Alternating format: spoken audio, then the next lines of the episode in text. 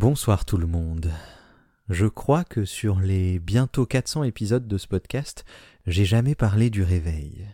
Alors certes, ça pourrait sembler paradoxal d'y penser deux minutes avant de dormir, mais en réalité, qui n'a jamais craint son futur réveil au moment du coucher, ou calculé les heures de sommeil qui lui restaient, comme si ça allait changer quelque chose d'ailleurs, quand on calcule comme ça, c'est toujours avec un peu d'espoir, L'idée qu'on dormira plus et mieux et qu'on sera plus reposé si on sait qu'on va dormir pendant 5h30, alors qu'au fond ce qu'on veut c'est enchaîner 10 heures de sommeil.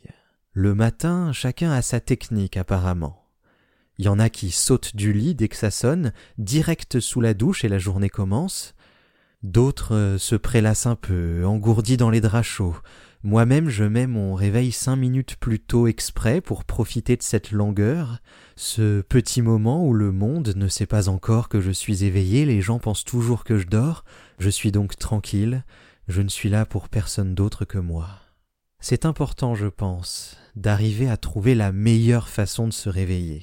Le nombre d'heures de sommeil compte évidemment, mais trouver le bon réveil, son réveil, c'est l'une des meilleures façons de bien démarrer la journée que ce soit avec vigueur ou douceur, lenteur ou célérité, dans le noir complet, ou en allumant tout de suite la lumière.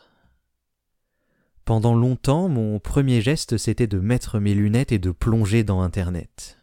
Aujourd'hui, je vérifie toujours d'un coup d'œil mes notifications au cas où, mais s'il n'y a rien d'important, je me roule en boule, les yeux fermés, je bascule du côté du lit où les draps sont froids, et je profite encore de morpher pendant cinq minutes cinq minutes avant de me lever.